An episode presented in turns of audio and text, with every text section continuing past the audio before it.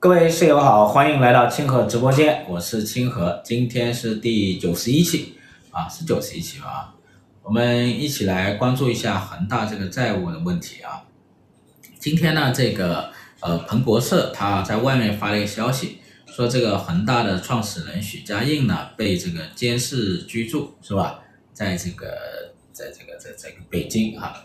就根据中国的这个法律呢，这种监视居住呢，相当于是被限制了一定的人身自由啊。然后这个这个消息放出来之后呢，市场就这个大家传得很广啊。虽然很多人呢也大大致吧，大致预测到了这种结果，但是这个消息放出来之后，还是让市场呢感觉到比较震惊，是吧？这个恒大的港股啊，它也跌得比较多。那呃，这种这种形式呢，之前我也分析过啊，分析过。就今年，特别是这个下半年以来，七月份开了会以来呢，说这个房地产的这个供需关系发生了一些变化，然后房地产政策呢也做了一些调整，特别是在这个大城市放松这个限购限售啊这一些限贷这些政策。那之前我说了，就是现在这一轮的房地产的政策的调整。是吧？它救不了恒大，啊，救不了这一些呃大型的这个民营的开发商啊。为什么救不了呢？原因有这么几点啊。第一点就是，像恒大的这种开发商啊，它的这个这个企业的信用崩溃了，啊，企业信用崩溃了，它现在没有办法在市场上融资，它也没有办法再发债融资，是吧？银行也不敢给他贷款。你看，今年其实还有好多这个，呃，叫做叫做叫做叫什么贷啊？就是这个保交楼的贷款，但是今年保交楼的贷款使用量很少，使用量很低啊。原因是什么？就是因为这些开发商是吧？像恒大很多保交楼的问题，很多项目没有办法完工，但是呢，不敢给他贷款呀，是不是？不敢给他贷款，信用已经崩坏了，是吧？第二个的话是。这个就是信用崩坏之后呢，就没有办法给他提供流动性。一家房地产企业呢，没有资金，没有给他继续输血，这家企业是很难存活的。第二的话呢，就是没有流动性的特殊的照顾的情况下呢，希望通过销售来带动啊，这种房地产企业没有办法啊解决自己的债务问题，因为销售呢，呃，它的今年的这个增长呢也不是很好，到二三季度呢就跌得很厉害，是吧？所以呢，它这个销售的回款很慢，回款的规模也有限，没有办法去应对这种及时的一个债务的一个风险啊。还有就是，还有是什么呢？还有就是这个，就是现在这一种房地产的这一种政策，主要聚焦在大城市，是吧？就大城市有一些放开限贷限购之后呢，你看有一些交易它在回暖，交易量在增加，是吧？但是呢，像恒大这种企业啊，它大量的这一个房子是在三四线城市，就未来如果是一线城市也逐步放开限购限售了，那么限贷，那么三四线城市可能会跌得更惨，是吧？因为资金呢会逐渐会转移到一线城市，呃，这个呢这些呢都都没有办法，这个包括恒大，还有一还有这几还有这一类的。啊，大型的民营房房地产商啊，没有办法的。你看这恒大呢，它的这个债务啊，去年年底啊，它的这个财报公布的去年年底啊，它是已经是资不抵债了啊，这个净资产是负六千亿左右，它这个债务啊，债务是二点四万亿，然后这个资产呢是一点八万亿啊，这个是他自己公布的。那这里的债务呢，多少是银行债务呢？它对这个市场的冲击有多大呢？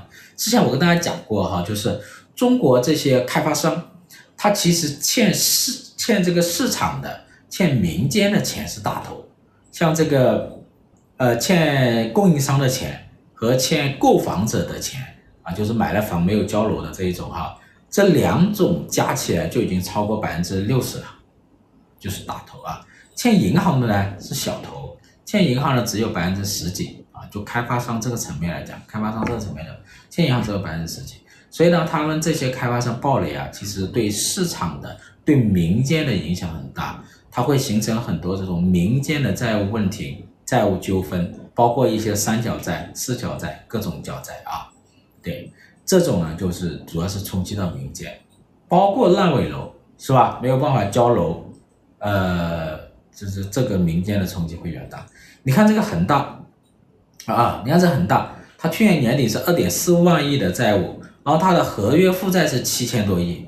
然后这个这个贸易账就是欠这些供应商的这些钱是一万亿左右，所以的话，你看他欠供应商的钱和欠什么钱啊？和欠这个购房者的钱啊，加起来一点七万亿是大头啊，剩下六千多亿是借款。这六千多亿借款呢，主要是借这个银行的，还有一些这个私人的金融机构的，它的借款其实只有六千多。所以恒大这种企业，它暴雷之后呢，它对这些供应商来讲，那灭就是有一些供应商是灭顶之灾，是吧？要材料钱拿不到，工程款拿不到，是不是？光这个工程材料款就接近六千亿啊，是吧？工程材料款接近六千亿，所以这个是对这个比较大啊。相比来讲，对银行的直接冲击反而没有民间的那么大。我说的是直接啊。间接，当然它会有间接冲击，比如说我是一个公，比如说我是一个建筑公司，是吧？恒大，假如假如恒大欠我钱，他现在暴雷了，没办法给我还，我也欠银行钱，是吧？我可能也还不起银行，是吧？假如我是一家材料商，比如说我做涂料的，对吧？那恒大还不了我钱，我也没办法还银行的钱，也有可能会出现这种情况。所以的话呢，直接对银行的冲击没有那么大，但是间接的话呢。比较难讲了啊，比较难。今天的小比也是遥遥领先，是吗？遥遥领先啥意思啊？是吧？搞不懂了。开发商的形成的债，大部分的现金被地方政府拿去啊。开发商这里面呢，就是呃。恒大呢这家公司呢，我们看一下哈，它是怎么走到现在这种情况啊？恒大呢这个企业啊，它其实属于一个比较典型的这种民营开发商啊，民营开发商。它在广州，然后这个老板许家印呢是河南人，是吧？你看广州呢是中国啊比较早的这个商品房的一个发源地啊，就是中国啊搞商品房比较早的就是广东。那广东，那广东当中就主要是深圳和广州，就比较早的，所以广州呢有比较早的这一些这个这个比较大型的开发商，是吧？大型开发商，华南的几家开发商，呃，然后呢，这些开发商当中呢，他们大大多数都是广东啊，广东这个广东人，这个恒大呢，他来到这个广州，然后呢，许家印是河南人啊，跟他们有点不太一样啊。后来这个许家印这个人呢，是属于比较典型的中国这种商人啊，是吧？嗯，什么叫比较典型的中国商人呢？就是非常的上进，是不是？非常上进，非常的努力挣钱，然后呢，非常的会搞什么正常关系，非常的是利大规模的利用正常关系来，呃，搞地、搞贷款挣钱啊。像在广州早期的有一些银行啊，广发银行这些给他提供贷款。然后大量的这个这个这个呃拿地啊，然后呢，零八年的时候金融危机，他遭遇了一次危机，遭遇一次危机。后来据说有一些故事啊，捞到香港去去去，然后又救了他，然后就开始有点收不住了啊，许家印就开始崛起了，是吧？那真正真正他大规模膨胀或者进入一种债务失控的呢，是什么时候呢？其实就是一五年。一五年这一轮这个棚改货币化啊，棚改货币化，这一年呢，就是这个一五年开始之后呢，这几年的棚改货币化呢，它就大规模的在三四线城市拿地啊，因为它使用了一种我们叫高周转嘛，是吧？大量的通过这种套取资金，然后呢，去三四线城市大量的这个地啊，那个时候许家印风头很盛啊，是吧？他又会很会使用这种风头。是吧？这一种，嗯，这种关系，然后呢，使他更快的、更好的在三四线城市拿地，是吧？各种照片拍出来，各种那个什么拍出来。现在好多信息曝光，比如说曝光他恒大的报纸啊，恒大的一些什么歌舞团呐、包括之前恒大的这个足球啊，这些我也不知道真假啊，没有办法求证啊。就是说从从很多做派来讲啊，呃，还是属于中国属于比较典型和传统的那种商人啊，很会利用这一种啊政治上的一些东西啊，政治上的东西去操作。所以那些年他风头很盛，是吧？风头很盛。这这他的这个报纸里写了什么？呃，恒大什么主席许家印接见了谁谁谁啊？什么省委书记啊？省长啊？市委书记什么都是这么写的。所以这个就属于很传统、很典型啊。然后后来呢，这这一轮呢，他就有点债务失控了啊，债务失控。呃，这里有个数据，我们可以看他有一个什么数据呢？就他的土地储备啊，就他大量的买土地，大量储备土地哈。其实这个在一一年，二零一一年，就二零零九年到二零二零零一年，他的土地储备啊翻了这个翻了翻。啊，翻了翻，那时候就是零九年，这个这个经历过那一次危机之后呢，它就迅速的扩张，所以从零九年到一一年，它的土地储备就翻了一番，然后零一一年到一五年这四五年的期间，它的土地储备没有怎么太大的增加，是一个比较平稳的时期啊，然后呢，一五年开始棚改货币化，它又开始翻腾了啊，一六年、一七年。就两年的时间，恒大的土地储备呢又翻了一番啊！一五年是多少呢？一五年是一点五亿啊，一点五亿平啊，然后到一七年呢，三点一亿平，就从一点五亿平两年时间就翻到三点一亿平，就他大量的买土地嘛。你说恒大，你挣了那么多钱是吧？开发商的利润这么高，你怎么还欠那么多债呢？就是挣了钱又进货。是吧？挣了钱又进货，挣了钱又贷款，贷款又进货，所以进了好多货。光土地储备到一七年，它翻了一番之后，就三点一，三点一亿平啊，一亿平。然后这一八年基本上没怎么增加，开始减少。一九年呢，也开始往下减少，那买太多地了，是吧？买太多地。然后呢，二零年就那年遭遇疫情。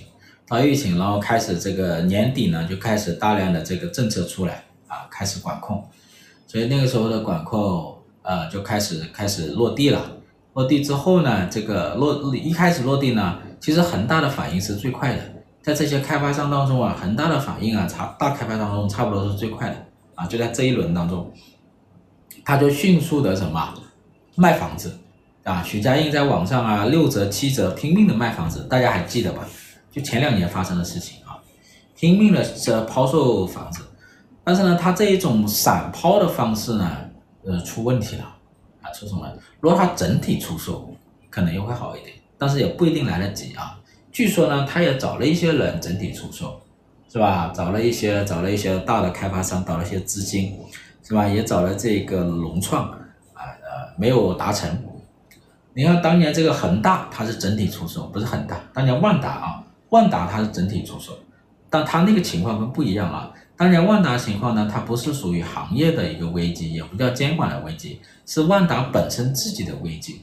所以当时这个王健林呢就比较果断，就整体的出出售了他万达的这一个酒店，万达的这个旅游是吧？所以呢一下就赎回了资金。恒大这一次呢，它没有整体出售成功，它就开始散卖。那散卖散散卖的结果是什么呢？就是我们之前讲过，叫做债务通缩螺旋。所以恒大很快就进入到了什么债务通缩螺旋？啊、什么意思呢？就是你大规模一卖房子，那就会导致你什么房子的资产的规模就缩小啊，资产缩水。然后呢，同时你的股票也是你的资产，你的股票呢也大幅度的缩水啊，大幅度缩水。所以大幅度缩水呢，就会导致你什么？你抵押的资产就缩水，你抵押资产缩水呢，就开始暴露出你的这个危机啊！银行啊给你的授信就会减少，甚至银行给你什么？叫你什么？叫你还钱啊，催你还贷，是不是？还贷。然后呢，你获得的现金流就更少，你获得现金流更少，那你就可能会出现什么？更严重的什么债务问题？然后呢，有一些债可能还不上，比如说开始可能说有些供应商的钱你还不上，有一些工程款还不上，然后就开始出现一个工厂就是停工啊，不是工厂停工，项目停工，项目停工呢就会出现什么？会曝光一些负面新闻，人家就不敢买你的房子，是吧？说你这个很大可能出现债务问题，然后呢，你又不得不又进一步降价甩卖房子，是吧？来吸引人来买，然后你的房子，然后你的资产又进一步下跌，股票又进一步下跌，然后资产又进一步缩水，资产进一步缩水了，然后你的什么？你的债务呢？对吧？你的资产负债率呢又在上升，债务率又在上升，然后银行呢又更不敢给你贷款，甚至向你什么？给你抽贷，叫你还钱，然后呢，供应商呢也向你存钱，然后你的债务风险就会暴露啊，然后你债券在债券市场上呢有一笔钱你可能还不上，然后就债务违约爆发啊，就出现了什么呢？就是债务啊，资产缩水啊，资产价格下跌。然后呢，利润缩小，盈利规模缩小，然后呢，信用萎缩，就各种什么指标同时进入到一种负循环啊，进入到这一种螺旋当中去，所以呢，导致什么杠杆越去越高，资产越轻啊，越卖呢，负债率呢越高啊，属于这种情况。所以就我们说的这个这个资产。就是在在这个过程当中，怎么去处理债务的问题？所以有一些企业，甚至有一些国家，它在处理这个债务的过程当中呢，它反而是触发了风险。就我们说的这种啊，链式反应也好，通缩债务通缩螺旋是吧？触发了这种债务通缩螺旋，然后这就爬不起来了。那这种企业呢，最后就会走向是吧？破产的一个这种境地。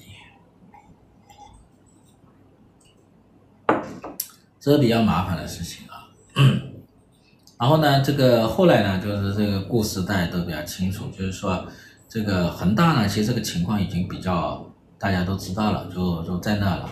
然后呢，就是要进入一个漫长的这个清理资产去还钱的过程当中。然后这个 不断的，许家印也在国内嘛，是吧？他没有像老贾一样，老贾后来就走了，是不是？老贾那个时候就走了。许家印在国内那一种还还还，是吧？还的差不多了啊，还的差不多了，啊，差不多还有多少？还有那么多啊，还有那么多，没办法啊。所以这个自然就会走到这一步啊。这是现象。那么第一枪从哪里来的？就是说如何引起这种链式反应呢？啊，首先呢，正常情况下啊，就是这种债务通缩螺旋有几种，可能有几种啊情况啊。首先它有一个前提，就是你这个公司借了很多债。是吧？或者你这个个人借了很多债，这是一个前提，债务规模非常的大啊。那怎么去触发呢？有几种情况，比如说有可能是外溢的，比如说突然爆发一种金融危机，或者说某家企业突然暴雷，这家企业跟你有关联，那家企业还不起你的钱了，然后呢，你也还不起什么你的你债主的钱了，然后你的债务风险就爆发了，这是一种叫黑天鹅触发。还有一种就是监管政策一来，是吧？一下把你这种债务泡沫给刺破了。像恒大这种情况，就当成什么监管，是吧？三道红线，是吧？五档信贷政策一来，那一来就一卡，流动性又一卡，流动性一卡，你没有钱怎么办？那就是不得不什么甩卖房子，拼命甩卖房子，一拼命甩卖房子就什么把真相曝光于天下，是不是？你的资产价格就缩水了，人家就重新去核算你的资产，银行就重新去评估你的信用，是吧？债主呢就积极的上门问你讨债，怕你会出事，啊，就进入到这一种负螺旋。恒大没有高薪聘请社长当投资顾问，请我也没用，他不是请了这个任志平嘛，是吧？请任志平也没有用，是吧？你要知道啊，在中国这一种老板。就中国，不是说这种人嘛，大多数成功的老板，曾经有过成功的老板啊、他不会去相信或者不会去多听这一种啊、人的话啊。你要听一个顾问的话，是吧？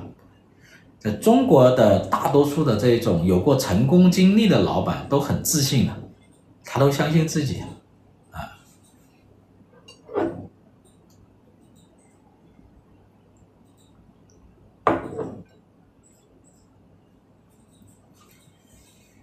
是吧？所以评价起来呢，许家印是一个很典型的中国这一种啊、企业家老板或者商人啊，他属于很典型，他的成功呢具有具有具有相当的典型性，然后他的今天呢也有相当的一个典型性啊。首先呢，这一类的人在中国过去四十年当中啊，这一类的老板啊，嗯，比较平，比较比较普遍。第一是这个出身贫寒，叫出身普通，啊，这这是一个第一个。第二个的话呢，非常的什么，非常的努力，非常的有野心，啊，非常的不满足于现状，啊，这个呢，就在中国看起来这些人都很平常，因为很多这些老板哈，就是他再多钱也很拼命的啊努力，拼命的追求这种。这种金钱的这种快感和事业上的成功啊，就是这种这种人在很多国家并就在很其他国家并不常见的。哈哈，我跟你讲啊，就在中国过去这三十多年很常见的啊。为什么？穷怕了啊，穷怕了。然后呢，这是第二个特点，第三个特点呢，非常的善于利用政商关系啊，就是事业上的成功，特别是大成。快速的成长，呃，不是超越一般人的认知的一种成长，啊，是大量的使用正向关系，所以这个是很典型的。第四个典型呢，就是失败呢，也很大程度上源于他前面这三个特点，这是第四个啊，第四个共性就是最后失败也很大程度上是源于前面这三个特点。嗯，嗯，所以这个呢，就是我说的，他这个徐老板，他属于比较典型的这一类。我是不太喜欢用这种成败什么什么去评价一个人。呃，自己我们自己也是做生意嘛，这是吧？在这上打拼，呃，在这一种环境下，在已经既定的环境下，呃，大家就是这样子啊。这样子可能当他很成功的时候，大家都在夸他，是吧？那同学聚会肯定是坐 C 位，是不是？对吧？呃，这这，到哪都是都是这个这个受到了表扬和夸赞。当他失败的时候，就是谁都可以骂。我我我我自己我不太喜欢这样子去去说一个人啊，就是商业上一定会有成功，也有会有失败。啊，尽管有一些商业并不是完全的这个自由竞争或公平竞争，因为这个环境人是没办法改变的，环境是就个人啊，我说一个人没办法改变的，环境是在那个地方的，那人是在这个环境内去折腾啊。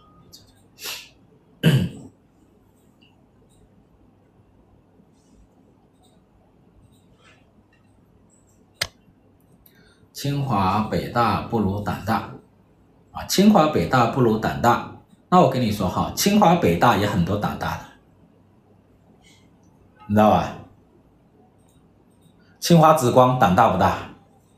哈哈哈，你看清华紫光欠了多少钱？你说他胆大不大？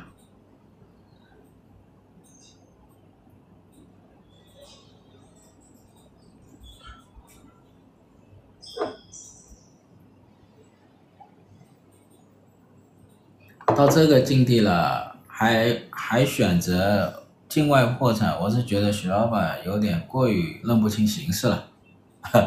这个不是认不清认不清形势的问题，境外破产呢，它是属于这种，呃，徐老板呢，他有境外的投资人，这个呢，徐老板自己估计都说了不算啊，他有境外的投资人，他那些境外的投资人啊，也是为了保护他们自己的利益啊，利用呢他当地的一些法律啊。来操作这些事情啊，龙湖做的不错，还提前还贷了，所以事在人为，呃，事在人为啊，是吧？嗯，反正中国的话呢都很玄啊，事在人为啊 也是一种话，形势比人强也是一种话，啊，反正都玄学啊，嗯，不可证实也不可证伪啊。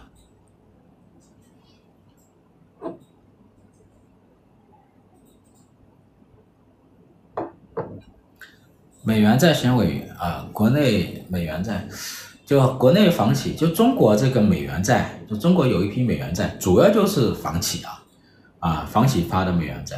我们有一段时间呢是卡了国内的这一些这个这个开发商的一些现金流，就国内的这些融资，然后这国内这些大的开发商呢就开始去发美元债来融资，所以现在国内的这些美元债主要就是开发商的，呃，然后后来就恒大它也违约了。其实呢，就民间债务先违约，只是民间债务它没有办法去爆，那个时候没有爆发出来嘛，就是美元债呢它是按期兑现的，按期兑现它没有兑现就就就。为什么王石比徐老板走得更稳？王石不是老板，知道吧？王石在万科他不是老板，他是职业经理人。后来他最后想弄点股份，是吧？养养老婆啊、孩子啊，又娶了一个新老婆。那最后你们还那么多人说他，是吧？说那个钱、那个股份不是他的，是那个那个谁的啊？什么员工的什么的。所以他是个打工人，他不是老板。万科它它是一个国企嘛，我以前它的大股东是华润，现在大股东是地铁，深圳地铁啊。嗯，万科是中国最早建建立现代职业经经理人体系的现代企业制度的开发商啊，也是中国最早一批建立现代企业制度的国有企业啊。万科这一点其实做得很好的。这一点呢，很少企业能够跟万科比啊。很多时候，万科它在这个房地产的风险方面，它都会更多的控制在前面啊。大家还记得吧？万科之前开大会的时候说喊出要活下去，啊，当时地产界一震惊啊。有人说，你们说这个黄金时代过去了，但是什么？还有什么钻石时代是吧？白金时代、钻石时代，但是很多人说万科就说活下去。老王这一点呢，他还是有有有一些这个前瞻性的，或许呢，老王他的这个出身啊，他也能获取到一些信息啊，嗯。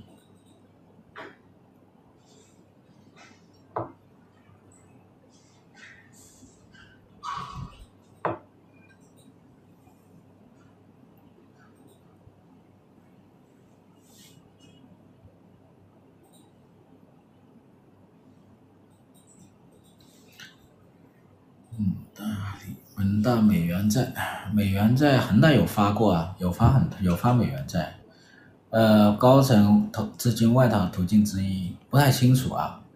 他们有一些人会什么？会在海外组建一些这个呃信托基金嘛，就是组建一些海外的一个信托啊，因为海外信托呢这种方式呢，它可以隔离这个风险。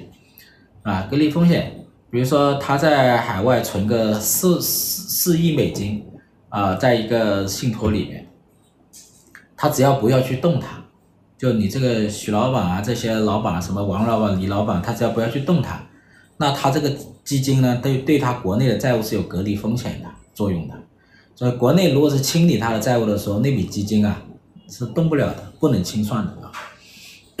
所以有一些这种大老板他会这么操作。之前不是说出现过一个这个信托基金被击穿的事吗？就是那个张兰是吧？是叫张兰吧？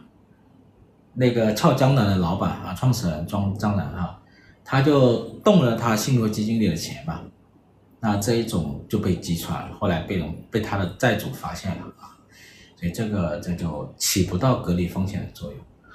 呃，中国很多富老板富豪就海外设立了一些信托基金，但是中国老板的这种控制欲是很强的，是吧？不太，嗯，不太放心把钱交给别人，是不是？呃，就既要又要嘛，既希望能够在海外隔离风险，啊、呃，又什么能够随时支配那笔钱，但最后呢，因为你支配了那笔钱，这个信托基金就会被击穿，它没有起不到这个风险隔离的一个作用。张兰呢，就属于这种情况啊。国内民营企业的前途下一步会怎样？比如碧桂园。这一类的公司啊、如果不如果没有特殊的救助，我说的特殊就是只要流动性方面特殊的救助的话，呃，这类的企业都可能会最后出现进入到这种债务违约啊、难以兑付，形成这种漫长的，如果不破产的情况下哈，漫长的这种债务的一个纠纷当中去啊。呃，我认为现在的房地产形势，仅靠房地产自己销售的一个恢复，是救不了这一些债务很高的大型的民营企业的啊。当然，我没有办法具体说哪一家企业的话。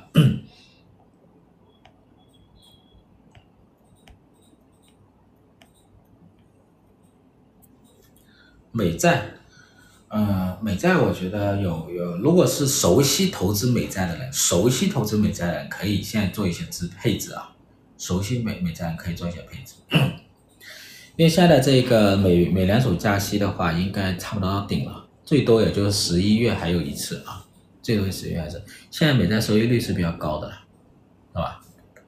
所以基本上就基本上接近尾声了啊。但不建议重仓啊。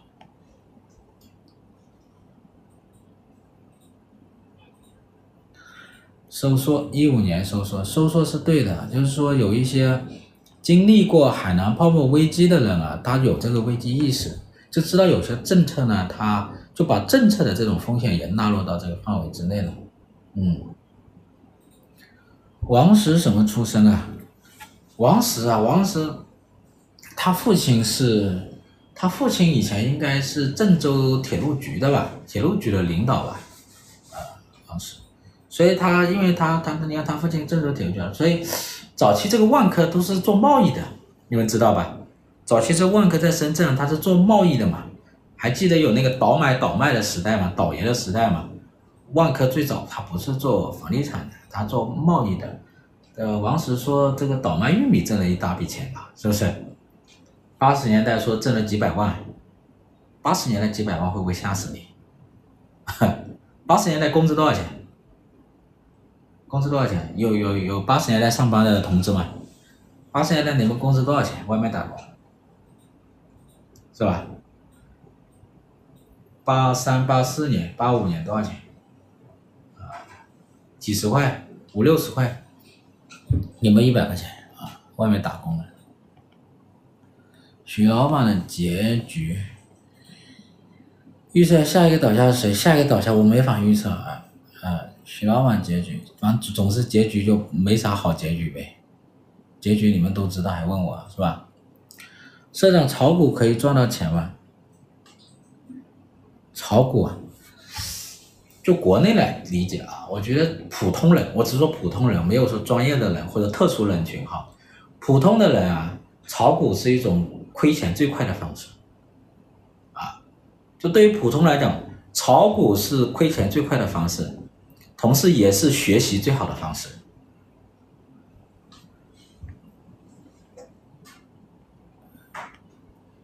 嗯，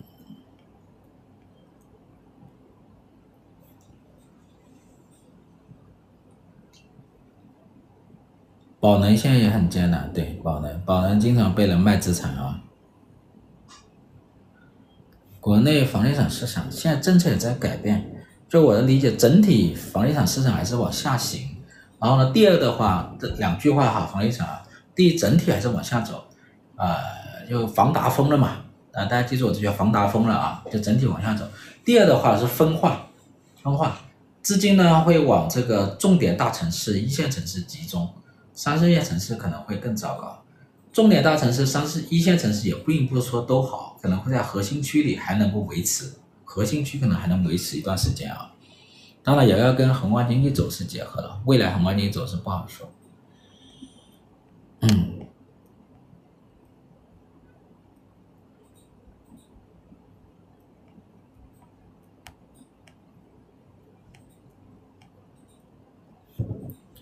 王石岳父，对，他的岳父也是不错的，这个。位置比较高啊，所以那个出身不一样啊。嗯，八八年一百块啊，那就差不多。就八十年代你一百块不太容易，你八十年代挣个几百万你不得了，知道吧？炒 A 股，哎，炒 A 股对我来讲也是很有挑战的。就是 A 股啊，永远就是你那种学不完的知识，懂吧？A 股就是学不完的知识，亏不完的钱。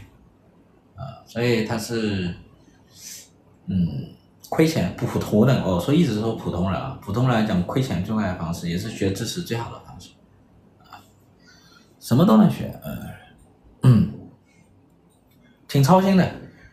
这个这个炒股炒炒我们中国就 A 股啊，就相当于我们研究中国这个情情况一样的，就是你你很操心，你什么办法都得都得想，是吧？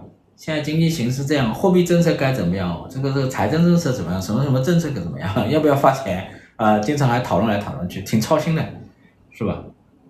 就操心有没有结果啊？社长出身这么重要吗？即使许也受到限制吗？啊、看什么情况啊？在某些问题上，出身非常重要啊。过去四十年呢，经济大发展呢，就是改变了好多人的出身啊。这里也不得不承认，就是好多人就是出身比较低的人，当时就是说也也那个哈，后来也挣了钱，也成为了中产、中上产，甚至是富豪啊。当然有一些人也当了大官，另外一回事了啊。嗯，八十年代万元户不得了是。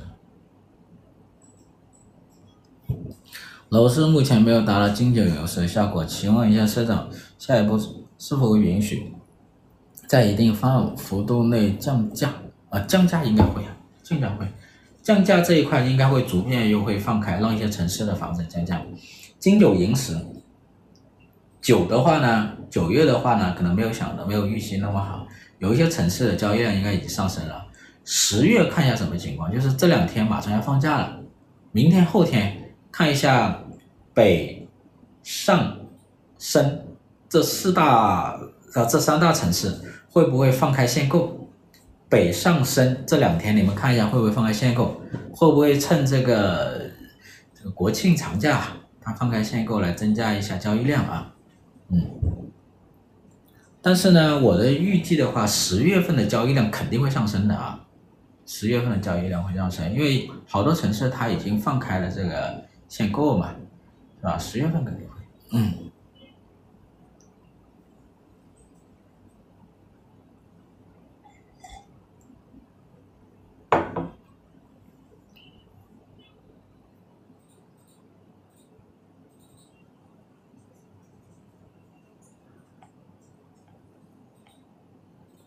股市是付费最佳社会全科大学，是。股市可以理解成是一个就是就是全科啊全日制综合性大学，在我们知识付费竞争里面，它对我们的挑战太大了，我们竞争不过它，是吧？就是它是一所综合性的全日制的大学。